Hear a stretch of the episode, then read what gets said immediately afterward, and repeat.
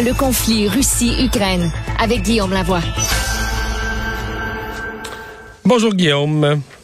Bonjour Mario. Alors, euh, on s'attend à une attaque euh, russe encore plus dure euh, dans l'Est. Les, troupes, il y a des experts en affaires militaires qui se demandent, c'est quoi? On comprend que les Russes recréent leur force dans un environnement géographiquement plus restreint. Est-ce que cette force est encore énorme, suffisante pour prendre le Donbass? C'est la question. Ça dépend toujours qui est contre eux. Si c'est si l'Ukraine toute seule, ce serait l'affaire d'une fin de semaine. Euh, L'Ukraine massivement armée par euh, l'Ouest, c'est une autre histoire.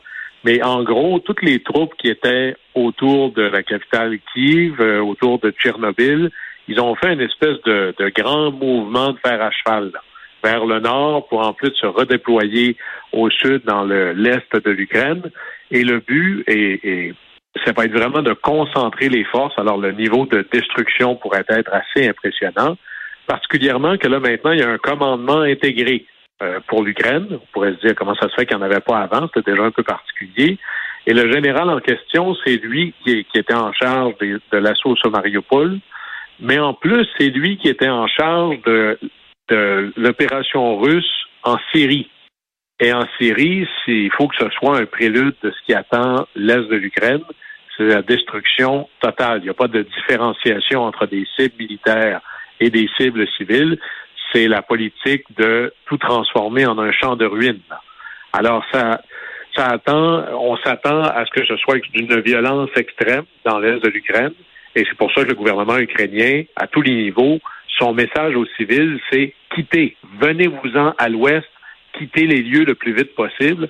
Et face à ça, ben, on s'attend à ce que l'Ouest, lui, augmente ses préparations parce que le défi logistique va être encore plus grand oui, l'Ukraine a besoin de plus d'armes, il faut réapprovisionner tout ce monde-là, mais là, on est beaucoup plus proche des lignes russes. Donc, pour les Russes, c'est plus facile de s'approvisionner. Puis en même temps, on est plus loin des lignes d'approvisionnement de l'OTAN. Alors, on a plus de kilomètres à faire, c'est plus de risques, c'est des défis logistiques plus grands.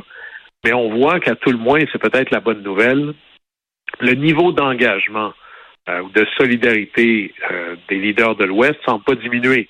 Là, le nouveau voyage à faire, c'est d'aller à Kiev rencontrer le président Zelensky chez lui. Moi, j'étais assez surpris. Boris Johnson, le premier ministre britannique, est allé. Bon, il n'a jamais rencontré une caméra qu'il n'aime pas, évidemment. Non, mais, c'est quand même un geste, euh, geste symbolique très, très fort, là. Très fort. Et puis, tu vas pas là si tu n'as rien à annoncer. Et là, ça montre les attentes. Et d'ailleurs, n'oublions pas que les Britanniques, c'est une armée extraordinairement bien équipée. Et Boris Johnson a annoncé, le premier ministre britannique a annoncé qu'il allait donner des armes létales encore plus importantes, favoriser entre autres des chars d'assaut pour les troupes ukrainiennes et quelque chose de nouveau qui pourrait changer la donne, des missiles capables de neutraliser, prenons un mot gentil, des navires. Parce que l'Ukraine a une mer presque des deux côtés et là-dedans, c'est plein de bateaux russes qui sont essentiellement des bases de lancement de missiles. Et il y avait eu, on se souvient, une attaque des forces ukrainiennes sur un petit bateau qui faisait l'aller-retour entre un plus gros bateau et la rive. Mais les fameux bateaux lance-missiles, ça, c'est des navires militaires très imposants. Alors, si on était capable de couler ces navires-là ou de les rendre non fonctionnels, ce serait un affaiblissement très important de la capacité russe de faire la guerre. Alors, il ne faudrait pas se surprendre dans les jours et semaines à venir, soudainement, euh, les navires russes commençaient à être eux aussi des cibles, mais pour ça, ça prend des missiles particuliers. Et là, il semble bien que l'armée ukrainienne va en avoir. Puis on voit le déplacement des troupes. Là, c'est là où la contribution américaine est très importante. Il n'y a pas un soldat russe qui se promène proche de la frontière ukrainienne ou en Ukraine où l'armée ukrainienne n'a pas une photo GPS presque en temps réel qui lui dit ce qui se passe. On imagine que l'armée ukrainienne sera non seulement bien armée, mais particulièrement bien préparé à, la nouvelle offensive russe. Tu veux nous parler du régime Poutine? On s'était, on t'avait glissé le mot la semaine passée, une kleptocratie, un régime de voleurs, mais euh, t'as, as, creusé ça? C'est assez, en fait, c'est sidérant. Euh, à un moment donné, on lit quelque chose, puis on se dit, je vais, je vais aller vérifier trois, quatre sources pour être certain. En gros, euh, partons du point de vue suivant. La Russie, c'est essentiellement Alibaba et ses 40 voleurs qui volent tout et qui contrôlent tout. Il faut vraiment le voir comme ça. Et dans le siège central, c'est Vladimir Poutine. Parce qu'il y a des choses qui sont Partons avec quelques chiffres et vous allez voir à quel point c'est surprenant. D'abord, la Russie, c'est celui qui a gagné à la loterie des pays, c'est lui qui a gagné le gros lot parce que vous avez un territoire gigantissime et sur ce territoire-là, il y a à peu près toutes les grandes ressources que tout le monde voudrait. Du gaz naturel, du pétrole, du bois, une capacité de faire de l'aluminium à n'en plus finir. Alors tout ce qui pourrait faire fonctionner l'économie mondiale est en Russie. La Russie calcule en milliards de dollars par semaine ses revenus d'exportation. Alors on dit un pays, un pays aussi riche, ça devrait paraître quelque part et ce qui est surprenant, c'est que la Russie, c'est une des championnes mondiales des inégalités de richesse.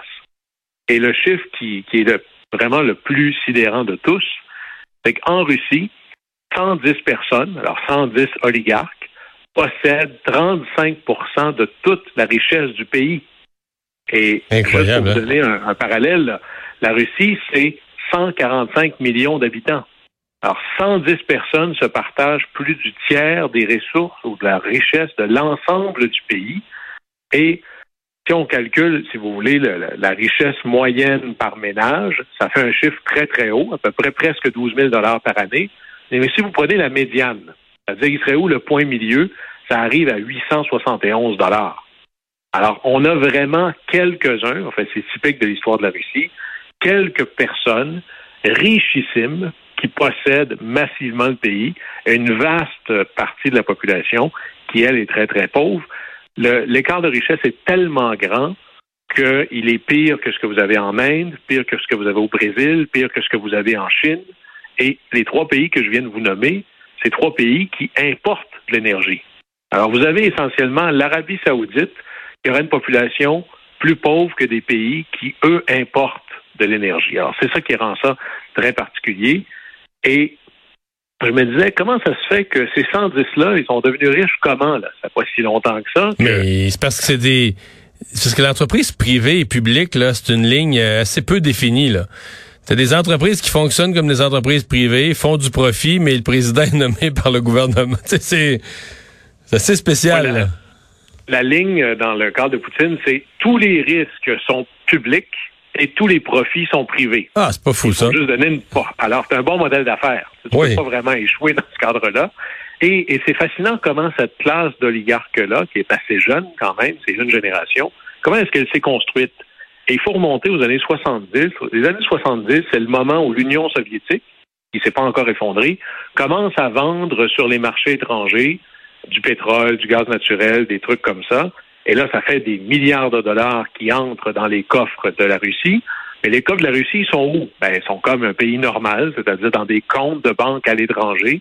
Et qui gère le compte? Hein? Qui le petit livret? Ben, c'est les agents du KGB qui gèrent ça, selon les instructions du Politburo. Et là, l'Union soviétique s'effondre. Ben, les agents du KGB, c'est eux qui ont, c'est eux qui ont le carnet.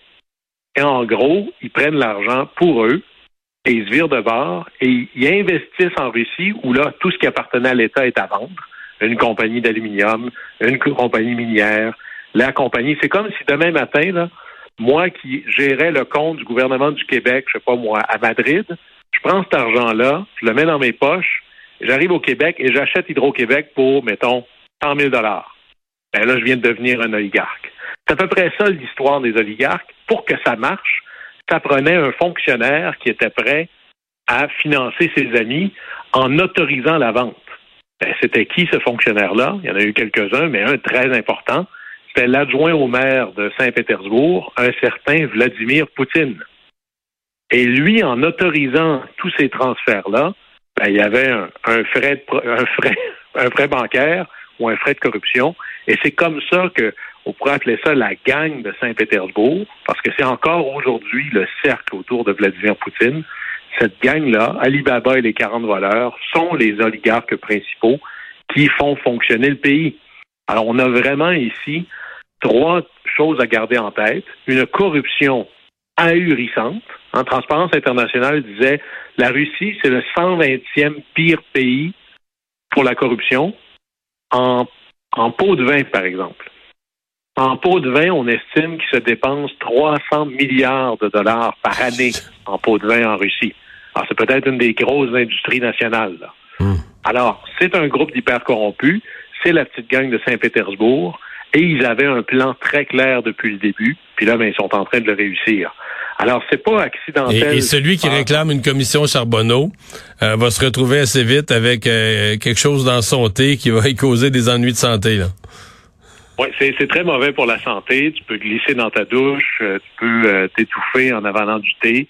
C'est plein de choses absolument non reliées, euh, mais qui fait que l'opposition est, est mise en prison, l'opposition est mise au silence. Et même des oligarques qui, qui avaient comme pas compris qu'il fallait ligne, suivre la ligne de la famille se font mettre au pas et en prison.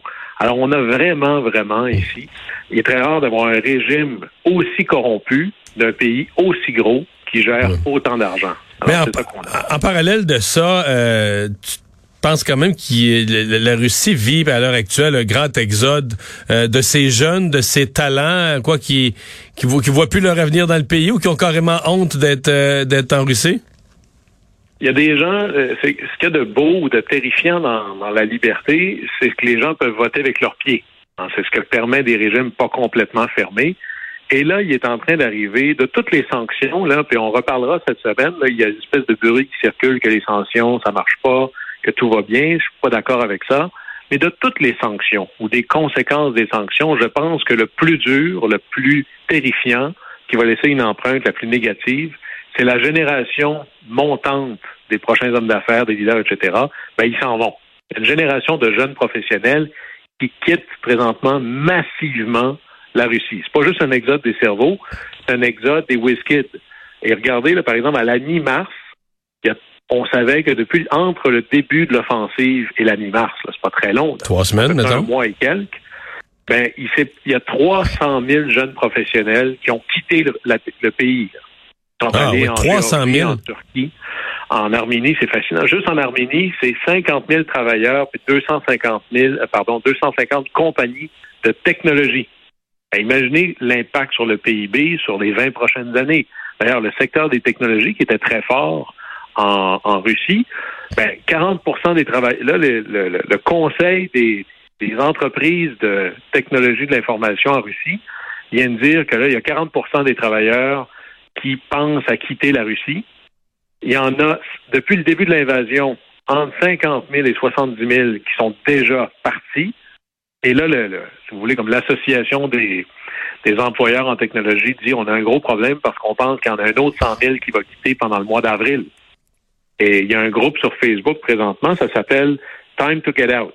Entre autres, c'est le temps de partir, qui échange des informations sur comment on fait pour quitter le pays, tu devrais aller où en premier, comment ça marche. Après ça, on se partage des trucs. Ben, ils ont 230 000 membres. Puis là, cette page-là, elle n'existait pas là avant. Là. Alors, il y a une fuite des cerveaux, puis les cerveaux qui partent aujourd'hui, les jeunes professionnels qui partent aujourd'hui, c'est le PIB de demain. Ça, ça va laisser une trace profonde, profonde dans la vitalité de l'économie russe et de toutes les sanctions. Enlever la jeunesse à un pays, sa jeunesse qui produit, qui invente, puis qui développe, ça, là, euh, c'est un crime contre son pays pour lequel il va être difficile de pardonner Poutine, là, particulièrement sur la prochaine génération, peut-être deux. Ouais, ils ne retourneront pas, ces jeunes-là, j'ai l'impression. À moins qu'il y ait un changement de, majeur dans le pays, mais ils se sont fait une idée sur la Russie, sur l'avenir de la Russie, euh, qui va être difficile à qui va être difficile à changer. Oui, parce qu'ils vont se dire j'ai trop à perdre si je retourne. Est-ce qu'on va m'accuser d'avoir abandonné le régime? Comment ça va se passer? Et à un moment donné, quand ils vont avoir des enfants, ils vont se marier, ces gens-là, on pourrait penser que l'Arménie, bizarrement, ne serait-ce qu'à cause de ça, euh, va avoir son économie transformée pour les prochains 20 ans à cause de l'arrivée de ces travailleurs hyper qualifiés. Mais c'est l'économie de demain, les cerveaux, les talents, c'est l'économie de, de, demain. Un mot sur euh, le chancelier autrichien Karl Nehammer qui euh, est passé par Kiev, a rencontré le président Zelensky et qui est allé, il est le premier chef d'un gouvernement là, de, de toute l'Europe à rencontrer en personne Poutine aujourd'hui à Moscou. Oui, les, euh, les Autrichiens ont une tradition de toujours être capables de, de s'organiser pour que ça fonctionne toujours, euh, mais les nouvelles sont pas très bonnes, évidemment. On peut même se demander pourquoi ce voyage-là. En gros, il est revenu en disant euh, j'ai pas eu le sentiment que Vladimir Poutine essaie de penser à des scénarios de paix. Il est engagé dans une logique guerrière jusqu'au bout. Et si on avait besoin peut-être d'une démonstration ultime qu'il faut être euh, complètement investi et sur le très long terme, ben je vous dirais que le, rapport du chancelier autrichien confirme ça. Il va falloir durer sur le temps long. Et là, il faut se dire, le jour d'aujourd'hui, c'est le jour où on était le moins engagé